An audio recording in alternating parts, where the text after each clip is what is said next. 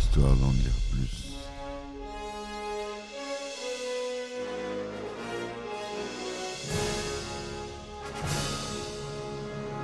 Eh ben attendez, on est en France. Allez, cul sec.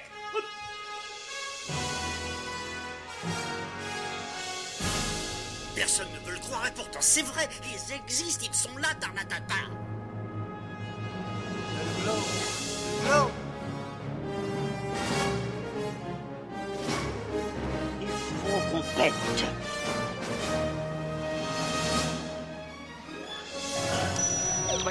Circuit branché, convecteur temporel temporisé.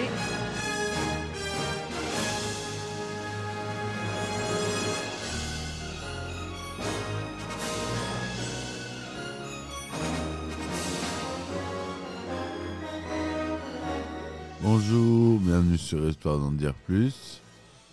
Aujourd'hui, on parle euh, d'une série de films qui est chère à mon cœur, notamment les anecdotes. C'est un spécial anecdote, donc on va parler de Retour vers le futur. C'est parti, mon kiki. Alors, Retour vers le futur, j'ai déjà fait des épisodes dessus, j'ai présenté les films. Retour le futur, c'est avant tout un film de science-fiction américain réalisé par Robert Zemeckis. On parle du premier, hein. sorti en 1985. Il raconte l'histoire de Marty McFly, un adolescent du milieu des années 80 qui, grâce à une machine à voyager dans le temps de son ami, le docteur Emmett Brown, se retrouve projeté dans le passé à la veille de la nuit de la danse de lycée de sa mère. Dans le but de sauver ses parents et de garantir son propre avenir, Marty doit trouver un moyen de faire en sorte que ses parents se rencontrent et tombent amoureux, tout en veillant à ne pas altérer le cours de l'histoire. Le film a été un, énorme succès commercial et critique, hein, plus que ça même, remportant de nombreux prix et devenant rapidement un classique de science-fiction et à la fois culte. Il a été salué pour sa trame captivante, son humour intelligent et ses effets spéciaux innovants pour l'époque. La performance de Michael J. Fox dans le rôle de Marty McFly est également considérée comme l'une des meilleures de sa carrière et a contribué à faire de lui une star. L'un des aspects les plus remarquables de Retour vers le futur est la manière dont il joue avec les thèmes de la science-fiction, tels que le voyage dans le temps, les paradoxes temporels, tout en les rendant accessibles et divertissants pour un large public. Le film a également eu une influence considérable, comme je vous le disais, sur la culture populaire, c'est ce que je voulais dire, devenant une référence fréquente dans les films, les jeux vidéo, la télévision. On a eu le droit d'ailleurs euh, à des séries euh, animées pour euh, Retour vers le futur. Il y a eu un dessin animé, il y a eu des jeux vidéo euh, sortis à l'époque de la sortie des films qui n'étaient pas bons du tout là.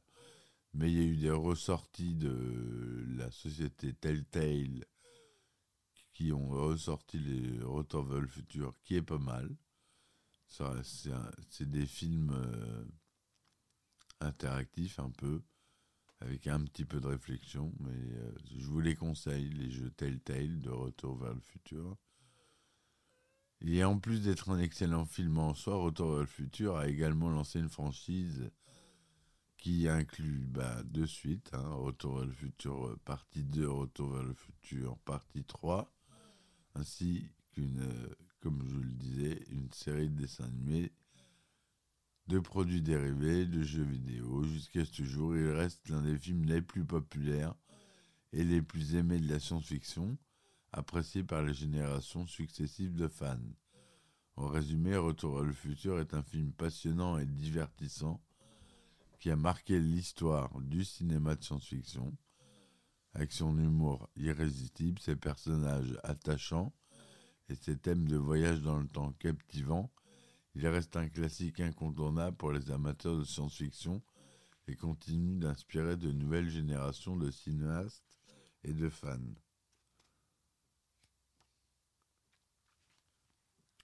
Bob Gale et Robert Zemeckis ont reçu une lettre de fan de la part de John DeLorean lui-même, après la sortie du film, les remerciant d'avoir immortalisé sa voiture.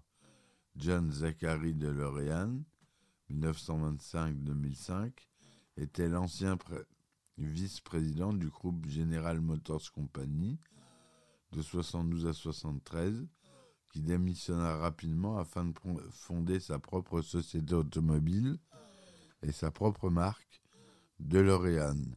Mais en 1983, il fut accusé de trafic de drogue et de mauvaise utilisation de fonds publics. Il fut déclaré non coupable en 1986. La DeLorean Motors Company fit alors faillite.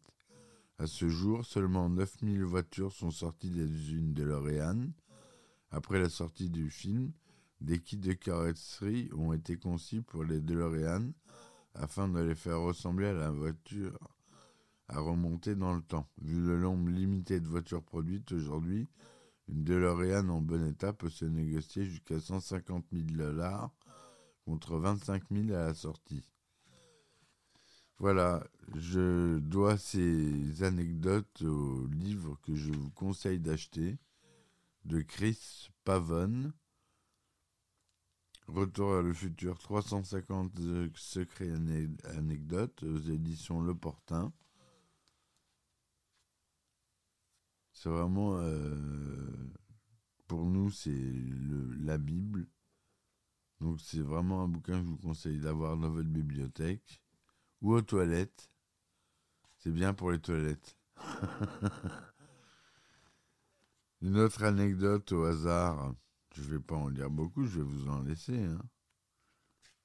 Lorsque le Zemeckis a dû annoncer à Eric Stoltz, le premier acteur euh, qui jouait euh, le rôle de Marty, qu'il le renvoyait, il a décrit cela comme la rencontre la plus difficile qu'il ait eu à faire de sa vie. Il a dit J'ai brisé le cœur de Stoltz. Bah oui, mais bon il n'était pas bon pour le rôle, il n'était pas bon pour le rôle. Hein. Les plans serrés où les comédiens donnaient les répliques à Stoltz ont parfois été réutilisés, tout comme les plans larges où l'acteur n'est pas identifiable, par exemple les plans larges de la course-poursuite sur le parking avec les Libyens.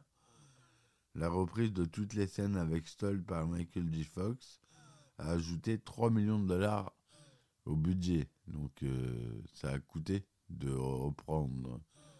Parce qu'il a tourné pendant six semaines quand même, Eric Stoltz. Donc ça fait des plans euh, en boîte. Hein. Ça fait un peu de, quelques plans en boîte.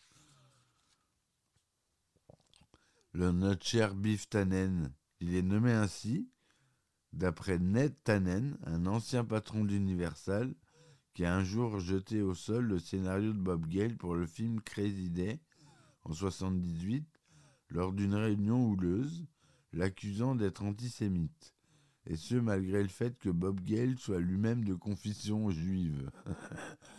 ça, je, trouve ça drôle. Il faut quand même être con pour croire qu'un juif lui-même serait antisémite.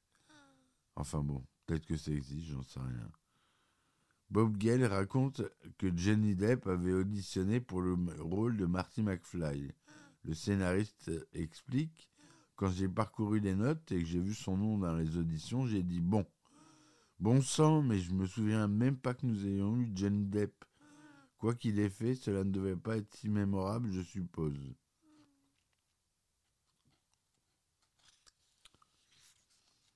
Dans l'univers de Retour vers le futur, comment Marty McFly et Brown sont-ils devenus amis?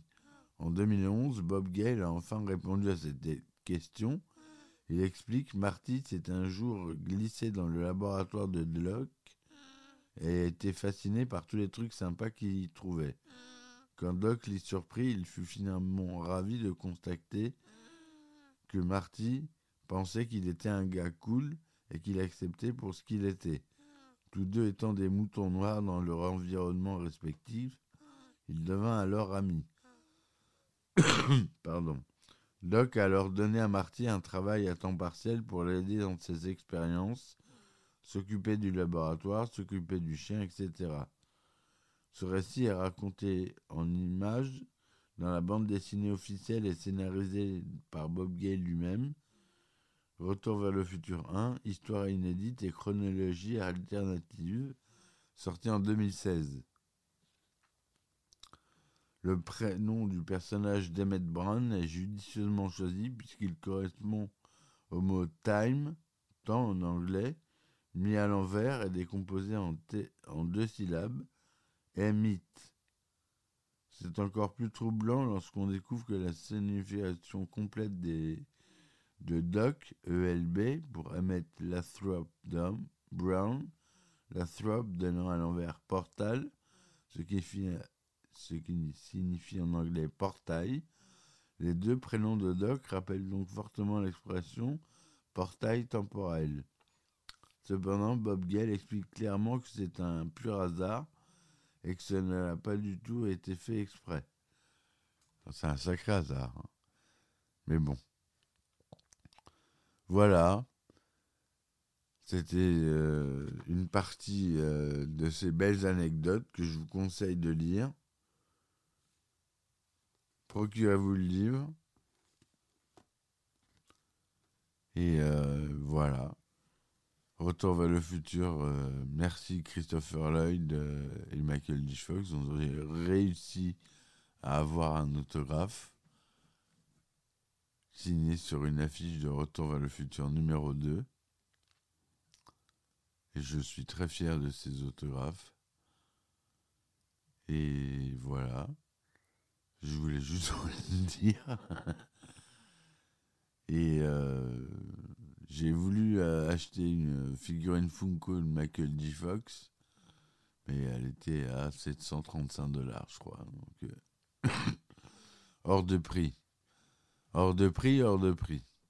Voilà mes amis, donc je vous dis à bientôt. Supportez-moi sur Patreon, Ulule ou Tipeee. mettez des likes, mettez des commentaires.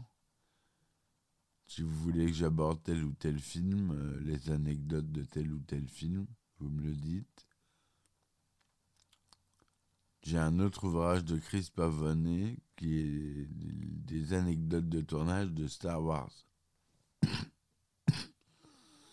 Donc je vais faire des épisodes là-dessus. Voilà, donc je vous dis à très vite. Merci de m'avoir écouté et ciao ciao d'en dire plus.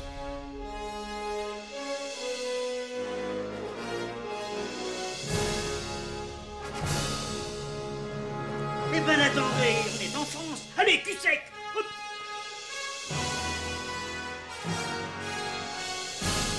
Personne ne veut le croire et pourtant c'est vrai, ils existent, ils sont là, Tarnatata